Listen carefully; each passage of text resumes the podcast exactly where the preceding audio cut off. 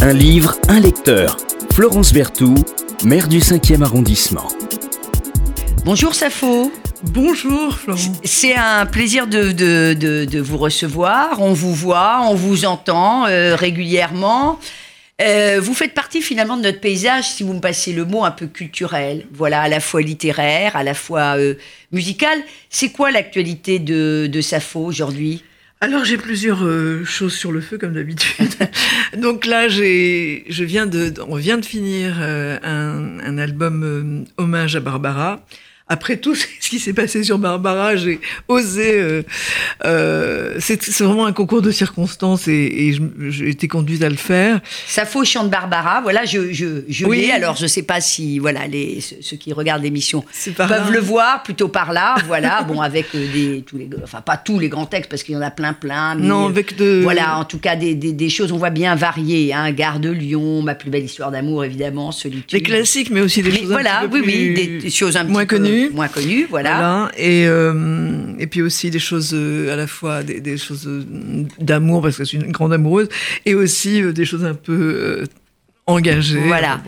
Alors, il y a, y a, toujours, de toute façon, il y a toujours euh, une actualité euh, Sappho. Vous, vous écrivez hein, votre dernier euh, livre de poésie blanc.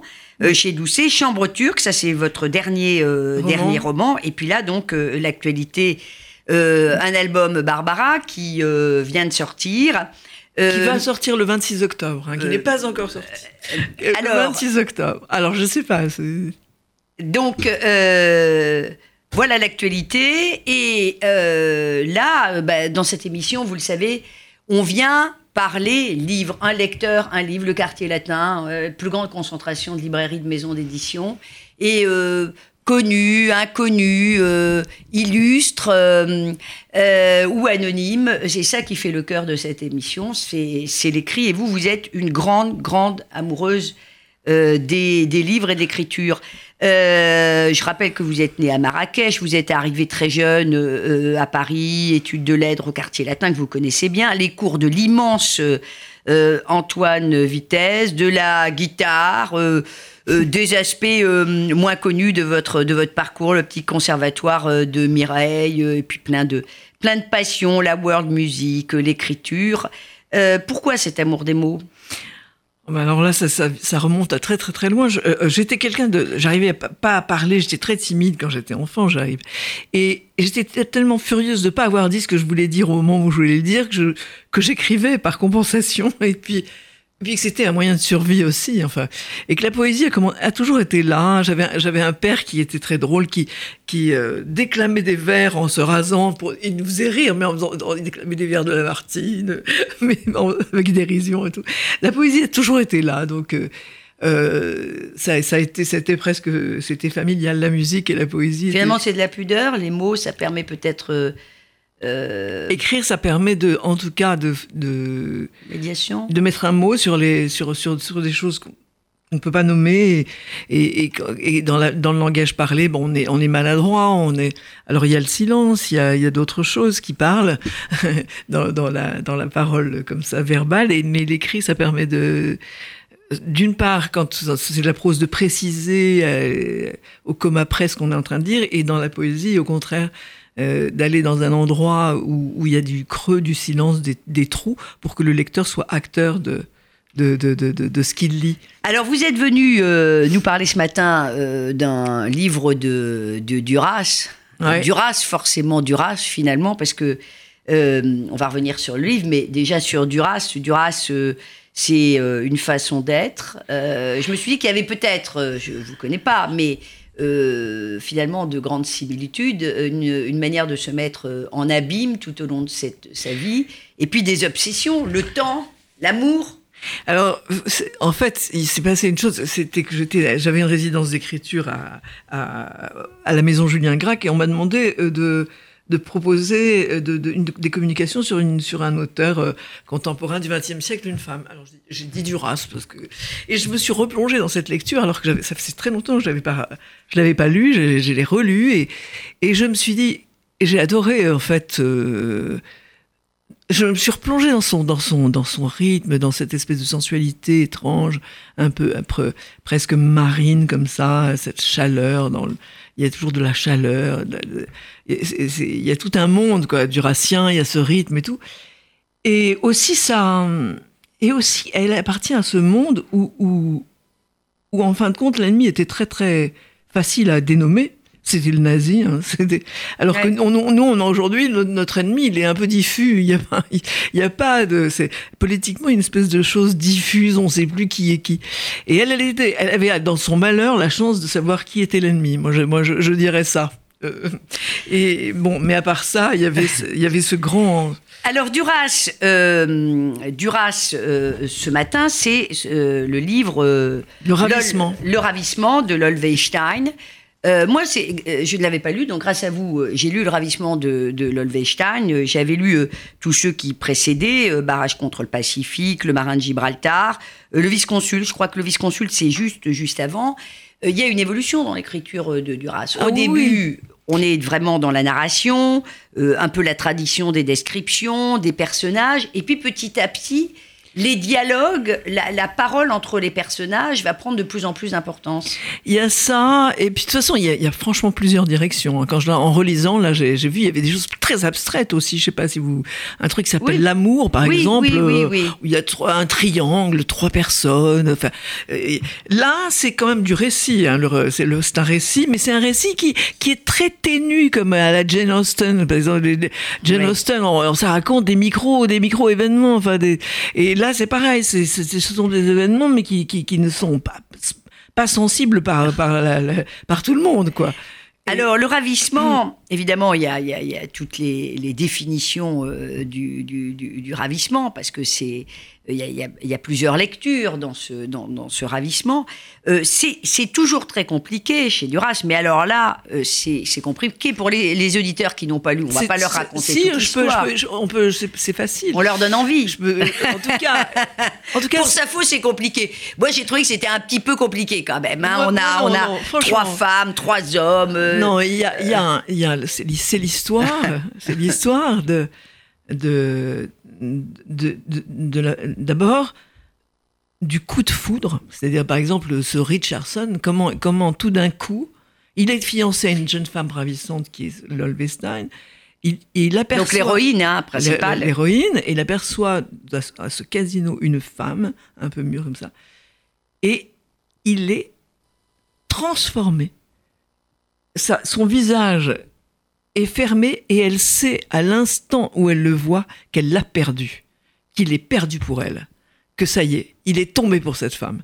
Et Il est tombé. il est tombé et elle, donc il y a un ravissement d'une part de cet homme et elle, elle s'évanouit. Elle ne peut pas le supporter. C'est, elle, elle- elle n'est plus là. Elle, et elle s'évanouit dans le sens propre et figuré, c'est-à-dire qu'elle tombe par terre, quoi. Et euh, cet instant incroyable qui la, qui la traumatise pour, pour, pour la vie, elle, le- elle, il est là, il l'obsède.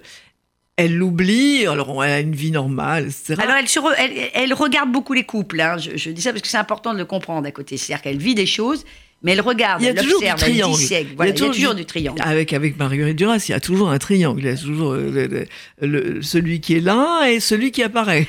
Alors, on a quand même le sentiment que les femmes euh, chez Duras, elles sont très, très investies dans les relations amoureuses. C'est le cas d'ailleurs dans le ravissement de Passionnées. Deschanel. Ce sont des, ce sont des passionnés. Et puis, parce qu'il y a trois femmes et puis il y a trois hommes. Et euh, les trois hommes, quand même, ils se définissent beaucoup euh, par euh, finalement leur vie sociale. Oui, quand oui. même. Oui, oui, et, puis, euh, et puis, ils sont objets du désir des femmes. Enfin, c'est un peu, je, je résume, mais c'est quand même un peu ça. Eh ben, ils sont vus par la femme. hein, Quoi. C'est- sont vus par la femme. C'est la femme qui regarde. Et euh, et il y a et, et c'est drôle parce qu'elle a une façon comme ça de, de nommer les gens et leur nom devient une espèce de, de, de, de drapeau d'emblème. euh, Je sais pas si vous avez remarqué quand elle, elle, elle dit leur nom complet. Vous savez. Oui, oui, bien dit, sûr. euh, vous vous appelez Florence euh, Berthoud. Elle va dire tout le temps Florence Berthoud. elle va pas dire Florence. Et il y a cette espèce d'accent euh, sur le nom qui, qui, donne une sorte de qui anoblit presque le personnage. C'est comme ce, c'est assez étonnant. Alors, derrière, on voit bien se profiler euh, euh, cette, cette obsession de, de, de, l'amour qui finalement euh, ne peut jamais être totalement comblée quand même. Et il y a quand même une histoire de catharsis parce que elle essaye de se sauver.